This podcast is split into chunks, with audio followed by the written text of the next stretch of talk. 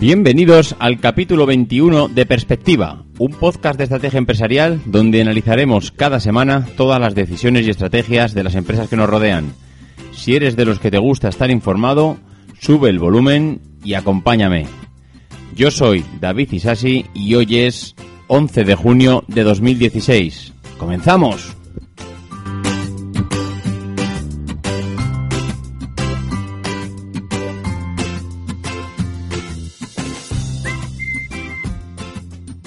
Bueno, bueno, bueno, bueno. ¿Cómo se pasan las semanas? Parece que estaba ayer grabando, bueno, realmente estaba grabando casi ayer, grabando Proyecto Macintosh, pero me refiero a que prácticamente era ayer cuando, cuando grababa otro episodio de Perspectiva y se nos ha pasado otra semana y estamos aquí de nuevo, pues con las noticias de esta semana que me ha pasado como la semana anterior. Una semana que prácticamente no había nada, no había nada, no había nada. Eh, prácticamente me, me he presentado en el jueves con un par de noticias por ahí que, bueno, se podrían más o menos eh, preparar para el podcast. Pero ha sido eh, el viernes cuando entre la mañana y la tarde han empezado a salir cosas por ahí que, bueno, una empezaba a empujar a la otra y prácticamente he tenido que estar ahora durante media hora haciendo una selección de todo porque porque era demasiado lo que había, ¿no? Y hay veces que da pena por, porque hay cosas que dices, esto lo tengo que comentar. Y, y bueno, es que no da. Eh, me gusta mantener el formato que hay hasta ahora, esas tres pequeñas píldoras de comienzo, que bueno, es para abrir un poco boca en cuanto a las noticias del día a día que nos, eh, que nos desayunamos o que nos, o que nos cenamos en lo referente al mundo empresarial. Y, y bueno, y luego pues la, la empresa de la semana, ¿no? Esta semana ya veis que la cosa también va de ropa. Aquí hemos traído a Primark o Primark, eh, depende cómo nos guste pronunciarlo. Y, luego comentaremos porque aunque para nosotros en España es una es una tienda o una cadena de, de, ropa, de venta, de distribución de ropa, que es relativamente nueva, tenemos el concepto de que es algo que está recién nacido todo lo contrario. O sea, Primark o Primark es una cadena de distribución histórica que tiene un bagaje detrás que, luego comentaremos. Pero bueno, antes de meternos en, más harina, comenzaremos con las píldoras de, la semana. Y la primera píldora, pues viene de la mano de, Carrefour, que parece que está dándole vueltas a sus estrategias de cómo se presenta al cliente y, bueno, pues parece que últimamente tenemos pues diferentes noticias de, Carrefour porque tiene bueno tiene en mente rejuvenecer un poco su supermercado. ¿Qué significa esto? Bueno, pues que las grandes superficies se están adaptando a los nuevos tiempos, a las nuevas necesidades y a la forma en que se tienen que presentar al cliente. Un negocio, por mucho que únicamente se dedique a la venta y distribución de alimentos, pues únicamente no puede quedarse en, dejar los alimentos en las estanterías y esperar a que el cliente venga a comprarlos y ahí se acaba toda su estrategia empresarial. Evidentemente esto no funciona así. Los grandes, las grandes empresas pues eh, tienen sus grandes estrategias de cómo convencer a sus clientes para que se acerquen hasta, hasta su negocio, hasta su tienda, hasta su supermercado. Y Carrefour no, no es menos. En los últimos meses el grupo Carrefour está dando un giro a su estrategia de expansión. Antes inauguraba supermercados y ahora lo que abre son tiendas mucho más reducidas, mucho más cercanas al cliente. Eh, tuvo su época en la que si no inaugurabas un gran centro comercial con su gran supermercado o hipermercado cerca, no eras nadie. Carrefour, iba a decir, abusó. No, realmente no abusó, era lo que tocaba en ese momento, era un producto y una experiencia que, que no, no se conocía en España hubo 10 años de boom de centros comerciales y, bueno, pues Carrefour hizo lo que hicieron otras tantas, que con gran acierto, por cierto, porque es que, bueno, ahí está la experiencia. Cuando llega, cuando llega el invierno y cuando vamos a querer cargar el carro de la semana, no bajamos seguramente a la tienda de nuestro barrio a comprar, sino que vamos al gran centro comercial a pasar el día, la tarde, los centros comerciales no se han convertido solo en tiendas y en, y en supermercados, sino se han convertido en experiencias de ocio, lugares donde pasar el día completo, donde puedes cenar, comer, ir al cine, hacer tu compra de ropa, eh, hacer tu compra tecnológica, cargar, bueno, todo. O sea, el centro comercial hoy en día es eh, como la plaza como la plaza del, del pueblo antiguamente, ¿no? Donde pasar, donde ir allí, sentarte con los amigos y charlar y disfrutar. Bueno, pues hace unas semanas Carrefour eh, se lanza a abrir tiendas que ellos llaman de lujo accesible en barrios exclusivos.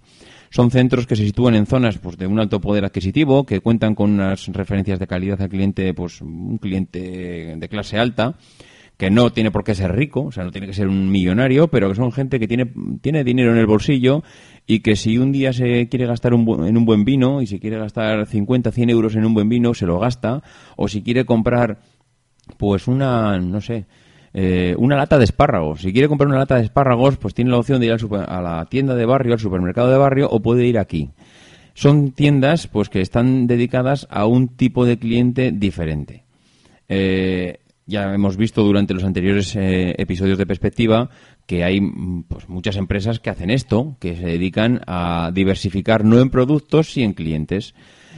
abren tiendas en función del tipo de cliente al que van dirigido y, y, bueno, Carrefour ha combinado estos dos modelos. Ha lanzado un nuevo concepto de tienda premium, tienda elitista, tienda de productos más gourmet, dirigido a una clientela con un poder adquisitivo mucho mayor y que, y que bueno, pues que, bueno, que es un poco adaptar el perfil del supermercado que teníamos en cada barrio y que, y, bueno, adaptar un poco al tipo de barrio en el que nos presentamos. Evidentemente estas tiendas en un, en el barrio de Carabanchel pues posiblemente no tengan ningún sentido porque el perfil, el poder adquisitivo que tiene allí la gente no es tan alto y van a ir a buscar lo más barato. Pero hay, hay barrios que seguramente, pues si vas al barrio de Salamanca, en Madrid, pues te encontrarás que hay, que hay tiendas, que hay sitios donde evidentemente los tipos de productos que se venden tienen este perfil. Y Carrefour pues ha sabido verlo y últimamente pues, pues está, está demostrando que apuesta por ello. La segunda píldora de la semana eh, tiene que ver con el momento en el que estamos viviendo ahora mismo. Eh, ahora mismo estamos en, plena campaña electoral, acaba de empezar la campaña electoral de los políticos y realmente es un, es un tema que siempre que aparece en la televisión a mí me llama mucho la atención. Me llama mucho la atención las estrategias que deciden tomar los políticos que evidentemente a nada que a no ser que seas ciego eh, lo, ves palpable o sea se ve evidentemente no hay que ser ningún mago del marketing para ver que han cambiado en muchas ocasiones incluso partidos políticos que antes tomaban una determinada estrategia en la campaña anterior ahora que se repite la campaña eh, cambian su estrategia y te das cuenta que muchas veces hay más de estrategia en los partidos políticos que en, los, que las grandes multinacionales o en las grandes empresas. El cómo presentarse al, al votante, cómo intentar captar ese voto.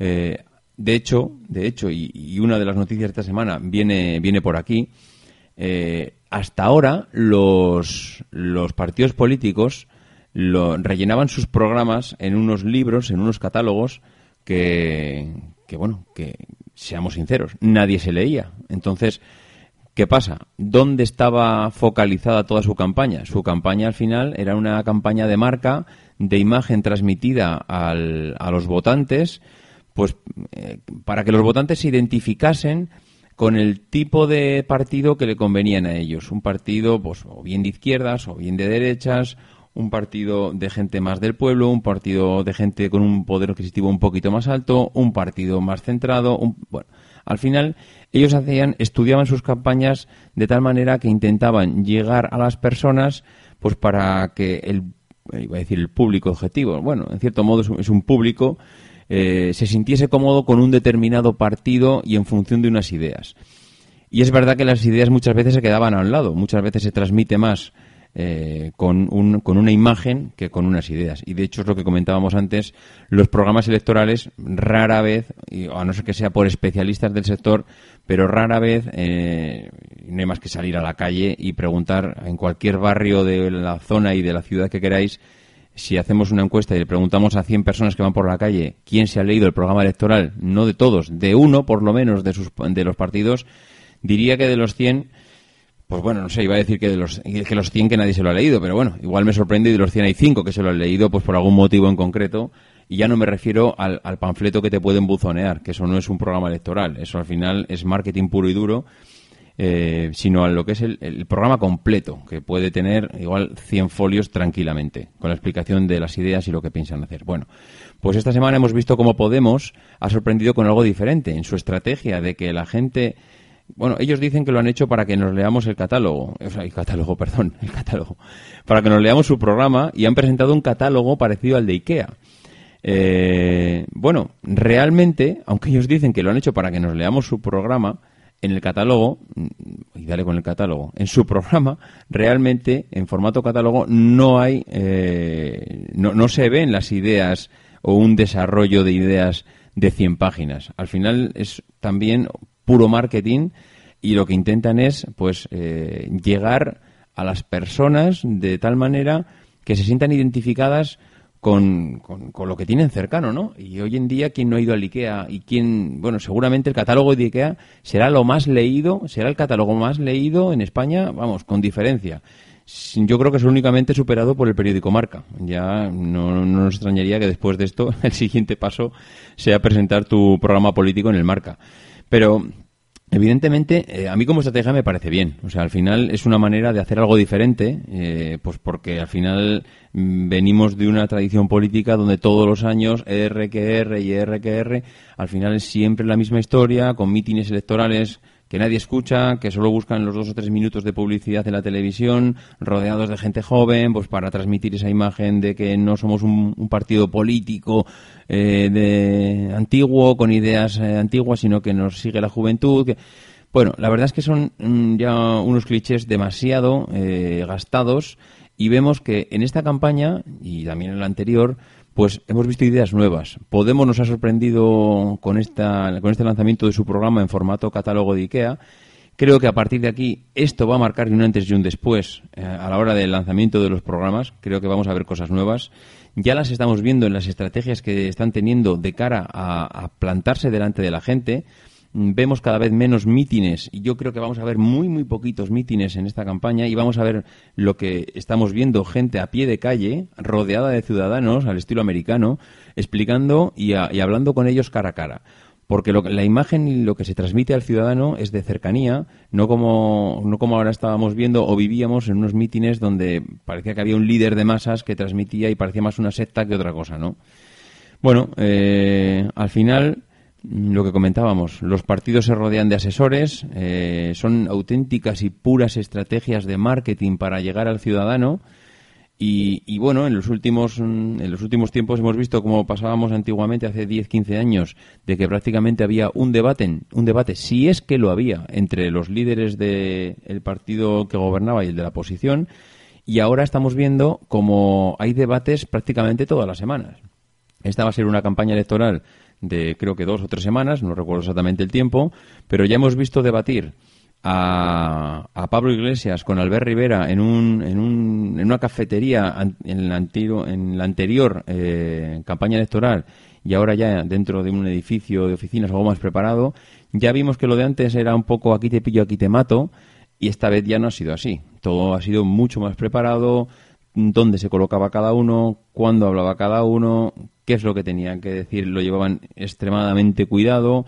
Hasta Pablo Iglesias leí en algún sitio que hasta el color de la, de la, de la goma de la coleta iba en un color adecuado a lo que él pensaba que debía de transmitir en esa entrevista.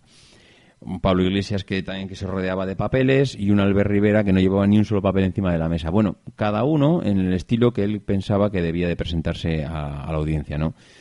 Bueno, eh, los partidos políticos son unos magos del marketing y lo demuestran día a día. La tercera píldora de la semana viene de la mano de la, de la FNAC, que anuncia que empieza a entregar en dos horas desde pedido en las grandes capitales. Bueno, pues esto no viene a ser más que una continuación de lo que hasta ahora estamos viendo en, bueno, yo diría nos estamos desayunando con estas noticias de los envíos. Hay una auténtica guerra de, envíos, tanto por parte de Amazon como por parte del Corte Inglés, como por parte ahora de la FNAC, porque bueno, hasta ahora Amazon estaba ofreciendo entregas el mismo día en la capital y también hace nada hemos visto que han empezado a ofrecer entregas los sábados. Vale, pues eh, esto eh, no es nuevo. El Corte Inglés también eh, realiza lo que llaman ellos envíos express, que complementan el servicio el click and collect que lo que permite es hacer clic, comprar un producto y recogerlo dentro de una hora en cualquier tienda del corte inglés. Bueno, las grandes compañías eh, se han dado cuenta que con el ritmo que vivimos, pues que cuando compramos algo lo queremos ya. No queremos esperar a, que nos llegue dentro de una semana.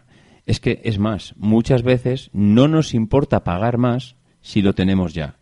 Mm, tenemos servicios como AliExpress que nos ofrecen productos casi regalados, envíos desde China con envíos gratuitos.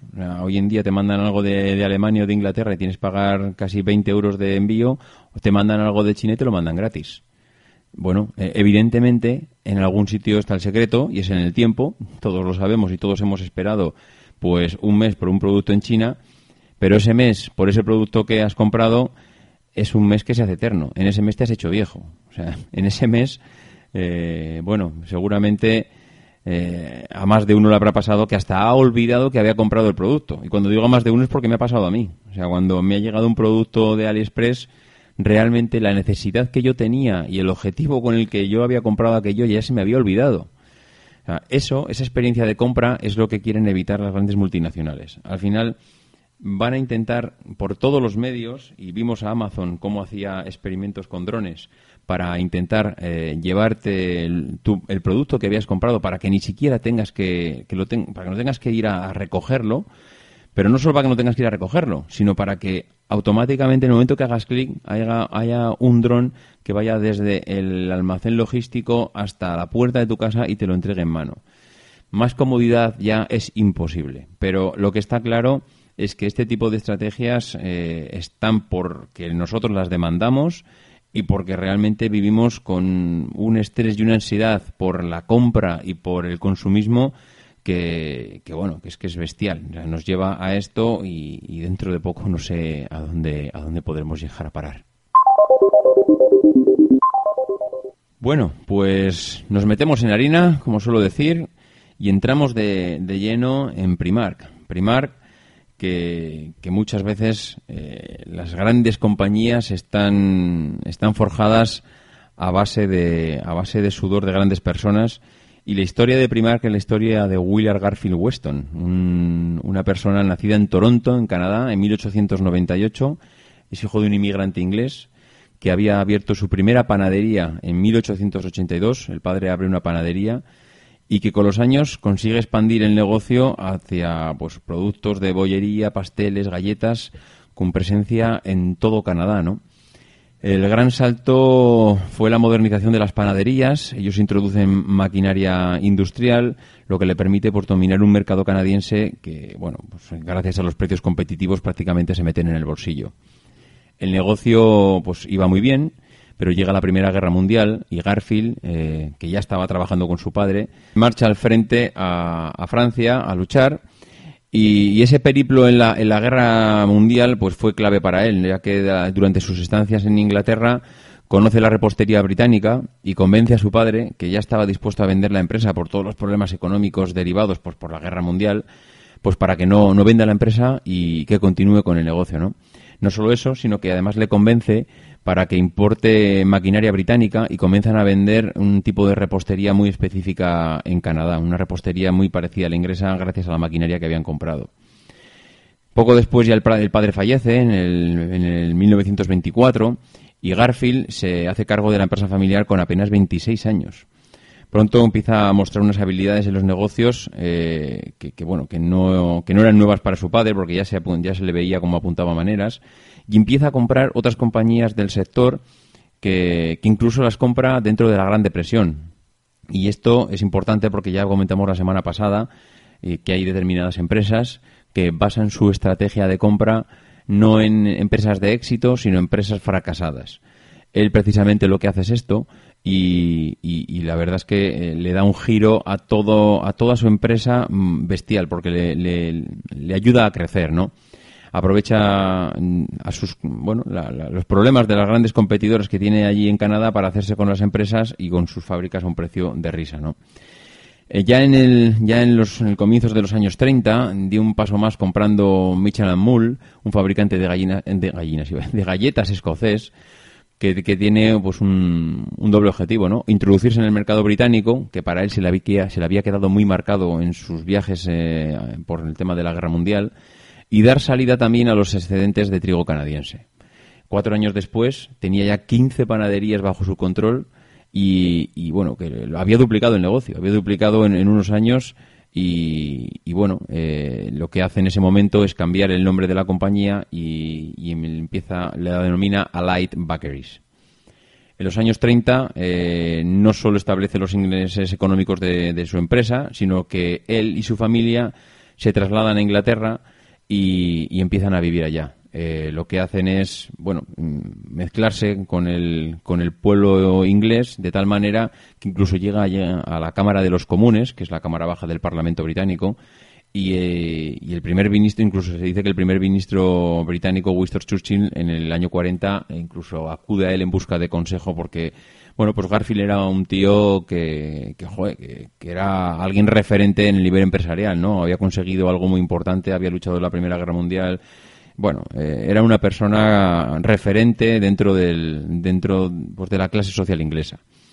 Pero bueno, eh, después ya de la guerra es cuando empiezan a construir ya el imperio empresarial, tanto Allied Bakeries, que es la división británica, como la canadiense, se diversifican, eh, emplean una de las estrategias de las empresas, empiezan a vender al por mayor, supermercados, restaurantes, heladerías, chocolaterías, cafés, bueno, etcétera eh, forman parte de un entramado que, incluso el Parlamento ya canadiense le obliga a Garfield a, revelar toda esa compleja estructura corporativa porque ya, bueno, estaban desbordados, ya no sabía hasta dónde llegaban las, garras de este hombre, ¿no? Bueno, pues la, parte británica de Allied Bakeries cambia el nombre al nombre actual, que es Associated British Foods, y ya en 1960, eh, mm, bueno, se había convertido en la mayor panadería del mundo. Mm, es una de las grandes, era una de las grandes molineras y una de las grandes cadenas de supermercados de Reino Unido. Pero es en el año 69, 1969, cuando Garfield Weston contrata a Arthur Ryan para que cree una cadena de ropa que se llame Pennies en Irlanda y Primark en Reino Unido. Ryan es Arthur Ryan es lo que hoy conocemos como el padre, el fundador y padre del concepto Primark pero la cadena de ropa nunca hubiese sido lo mismo, nunca hubiese sido lo que es hoy en día sin Garfield Weston, un fabricante de pan canadiense que hoy en día dentro de Primark es conocido como el panadero y saben que, todo el mundo, los directivos y las personas que llevan mucho tiempo en Primark son conocedores de que esa, empresa es, lo que es hoy en día gracias a un, panadero canadiense, ¿no? Bueno, pues Primark es una cadena irlandesa de centros comerciales que pertenece a, como he comentado antes, a Associated British Foods y está especializada en ropa y complementos a, precios muy bajos. La mayoría de lo que venden exclusivamente es para el grupo, pero también venden algo pues un poco pues para otras marcas, ¿no? Bueno, la primera tienda, como hemos comentado, se abre en Dublín en 1969, recibe el nombre de Penny's y en menos de un año inauguran ya cuatro locales en la capital irlandesa. Ya en el 71 se abre eh, el primero en Cork y, dos años después llega a Reino Unido bajo la marca Primark. En 2000 aprovecha la retirada de CIA del mercado británico para adquirir sus locales. Nuevamente volvemos a ver esta estrategia de retirada o, problemas en una empresa de la competencia para absorber todo su know-how y en este caso no tanto el know-how, sino absorber toda esa cadena de distribución que tenían en Inglaterra. Bueno, pues en el, en el 2006 ya inician un plan de expansión internacional por Europa, que comienza con la inauguración de una tienda en un centro comercial en Torrejón, en Madrid. En el 2009 ya habían abierto negocios en Portugal, Países Bajos, Alemania y Bélgica. Y actualmente ya la marca Pennis se utiliza eh, solo en la República Irlandesa, mientras que en el resto de países se llama Primark. Bueno, pues ya en el 2015 Primark se, se expande a Estados Unidos, cuando abre ya su primera tienda en Boston y, en el 2015 también abre una mega tienda de 12.400 metros cuadrados en la Gran Vía madrileña, dando también un giro en el negocio en cuanto a cómo me presento en el cliente y imitando también a, bueno a las grandes a las grandes marcas del grupo Inditex comprando edificios o alquilando edificios en, en centros emblemáticos y lugares emblemáticos. Pues llegado a este punto, mm, vemos cuál es la estrategia de la compañía, ¿no? Al final, ¿qué es lo que ha hecho que Primar llegue hasta donde ha llegado actualmente? Bueno, pues lo primero que ha hecho es operar con grandes volúmenes. Compra y vende género en unas cantidades bestiales, lo que le permite operar con unos márgenes de, de beneficio reducidísimos, pero ofrece un precio final muy, muy competitivo. Ellos tienen una regla de tres muy clara. Eh, se ingresa lo mismo vendiendo tres camisetas a 17, a 17 euros cada una que 10 camisetas a 5 euros. Entonces, mm, al final ellos han optado por este tipo de negocio, vender mucho a un precio muy, muy bajo. Eh, lo que hacen también, evidentemente, y forma parte de su estrategia, intentan seguir las tendencias de moda.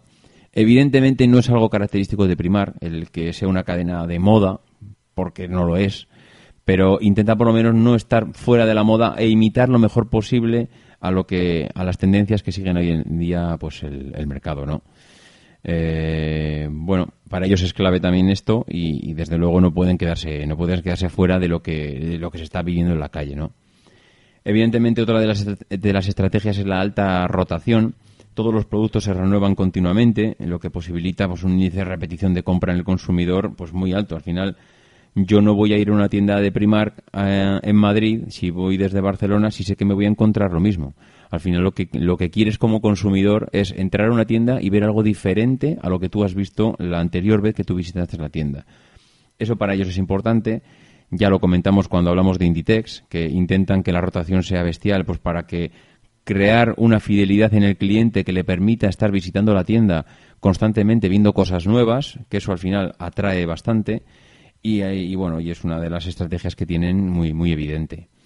Por otra parte, tenemos una estrategia basada en, la supply chain, la cadena de suministro, que es, bueno, que también, eh, al final, no nos engañemos, es otra de las principales estrategias que tienen, que está basada en precios de ganga, ¿no? O sea, al final es precios bajísimos.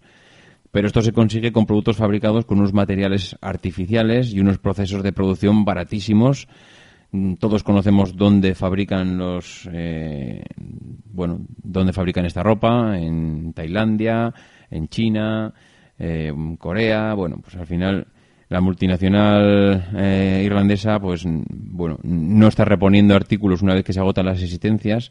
Lo que hace es directamente meter género nuevo en la tienda y una rotación pues pues bestial no al final creo que hablaban de una rotación total de la tienda de productos en seis semanas. Claro, seis semanas, si pensamos en una tienda estándar, pues puede parecer mucho tiempo para vender todo. Pero tenemos que hacernos una idea de cuál es el perfil de tienda de, de, Primark. Primark tiene auténticos, iba a decir, pabellones polideportivos de tienda. O sea, la cantidad de ropa que entra en esa tienda, no somos conscientes de la cantidad de ropa y camiones que hay allá. Es auténticamente bestial. Es otra de las estrategias que definieron en su día las superficies de, gran tamaño. Eh, al final son tiendas grandes que estimulan la compra por volumen. Eh, suelen ser locales con, que tienen un diseño pues más o menos cuidado, en el que se mira muy al detalle la distribución del espacio. No, no vale cualquier cosa, tienen que elegir muy bien los colores y las zonas donde, eligen, donde colocan la ropa y, al final, bueno, pues es uno de los pilares mm, en el que asistan, asientan perdón, su estrategia. Grandísimas superficies con muchísima ropa, eso eh, lo que hace es atraer mucha gente. Cuando, cuando entras a primar, eh, tienes la sensación que están es en el metro de Tokio. O sea, aquello es una guerra, porque además eh, lo fomentan así. Es que es una guerra por, por coger ropa. Estás en los pasillos, prácticamente te estás codeando con el de detrás por coger algo, por mirar algo, por probar algo. La ropa está medio tirada porque evidentemente allí la gente va a saco eh, y, desde luego es lo más parecido que podemos encontrar hoy en día a, un, al mercadillo del pueblo. Todos, todos hemos visitado los mercadillos que ponen los fines de semana en los pueblos donde la ropa está masificada, donde puedes encontrar ropa en algunos puestos a lo bestia, pues eh, Primark al final es ese mercadillo de pueblo llevado a un centro comercial evidentemente muy profesionalizado, con muchísima estrategia por detrás, tanto logística como de proveedores, como, como cadenas de suministro, como logística. Pero si tendríamos que buscar una equivalencia, yo diría que la, la mayor equivalencia es esta, ¿no? Es eh, la bueno es la empresa que mejor ha sabido adaptar el modelo low cost a la moda. Eh, porque al final, bueno, es, un, es el modelo del poder de la ganga. Eh, los precios son realmente increíbles y han conseguido, pues, eliminar ese estigma asociado tradicionalmente a, a comprar moda barata. Al final, Inditex fue pionero en todo esto pero esta, la marca irlandesa pues ha ido un paso más allá. Inditex puso en la mano de, del pueblo llano la moda, esa moda que antes era inaccesible e inalcanzable para nosotros, pues eh, Inditex nos la puso delante a un precio asequible, pero es que Primark lo que ha hecho es darle no unas siete vueltas de tuerca más e intenta poner esa moda que no es moda, ya digo, porque realmente tampoco están vendiendo moda pura y dura, pero intenta pues ir más allá y poner todo eso a, un precio realmente de, risa, ¿no? Bueno, eh, la, al final, bueno, la, experiencia y la sensación del cliente cuando compra barato, pues es, es, especial, ¿no? Porque al final, eh, no sé si en alguna ocasión habéis podido ver, hay gente que cuando sale de Primark se va a su casa y graba un vídeo, graba un vídeo que cuelga en YouTube eh, con las 10 prendas que ha comprado por, por 10 euros o por 10 libras o por 10 lo que sea. Al final, eh, esa experiencia del boca a boca es lo que busca Primar.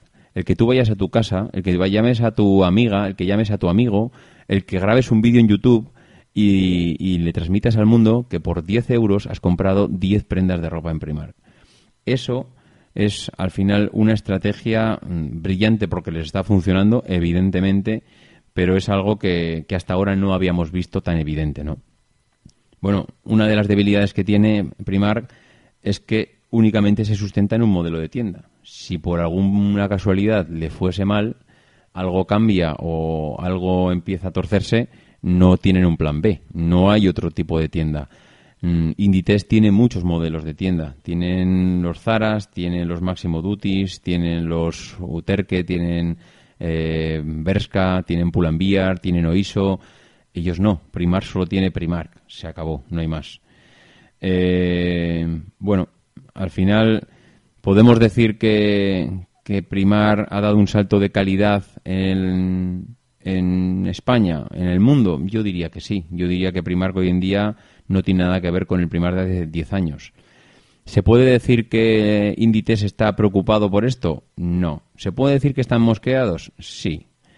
Eh, desde que ha llegado Primark a las grandes ciudades hay una carrera eh, por, por, adquirir los grandes edificios para, para estar bien ubicado y que sean representativos en el centro de la ciudad bestial. Ahora mismo en Barcelona la llegada de Primark eh, está planteándose la abertura de unas, de unas nuevas tiendas y, bueno, pues está cambiando la estrategia de Zara. Está cambiando la estrategia porque está ahora mismo reubicando sus tiendas, intentando hacer eh, nuevos posicionamientos en cuanto a, ubicación de sus, sus principales marcas.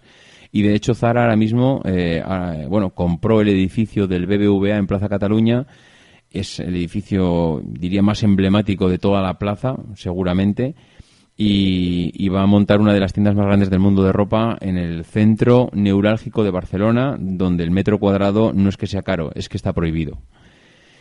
Bueno, eh, en cuanto a resultados económicos, pues mm, evidentemente no se puede decir otra cosa más que les va muy bien, que la filial española de, Primar ha cerrado en 2015 con una cifra de negocio de 1.168 millones de euros, que representa un 20% de crecimiento y que, bueno, según las cuentas depositadas en el registro mercantil, pues el resultado neto del 2015 en cuanto a beneficios ha sido de 39,81 millones de euros frente a los 37 y pico del año anterior.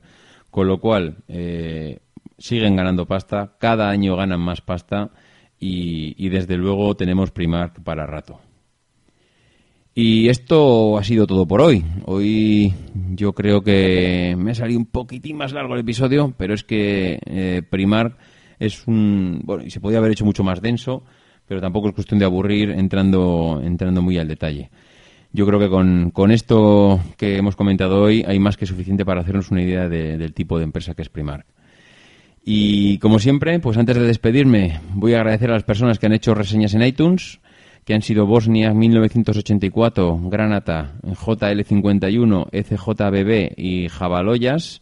muchísimas gracias por la reseña. La verdad es que lo agradezco enormemente. Me dais una alegría cada vez que alguien entra a hacer una reseña. Eh, es la verdad es que muy gratificante para seguir haciendo el podcast y dedicarle todo el tiempo que, requiere buscar esta información. Y además, bueno, pues nos hace más visible por si acaso hay alguien que, quiere escucharnos. Y nada más, eh, nos escuchamos la semana que viene. Ya sabéis que si queréis ponerse, poneros en contacto conmigo a través de davidisasi.mac.com o por Twitter arroba maxatiné que me gustaría muchísimo que me enviarais algún audio. Carlos Sogor ya me ha, ya me ha enviado uno y, lo tengo guardadito para cuando hagamos el episodio de Toyota de cara antes de verano. Y poco más, que no dejéis de intentar ser uno de esos locos que hacen lo imposible por cambiar el mundo. Because the people who are crazy enough to think they can change the world are the ones who do.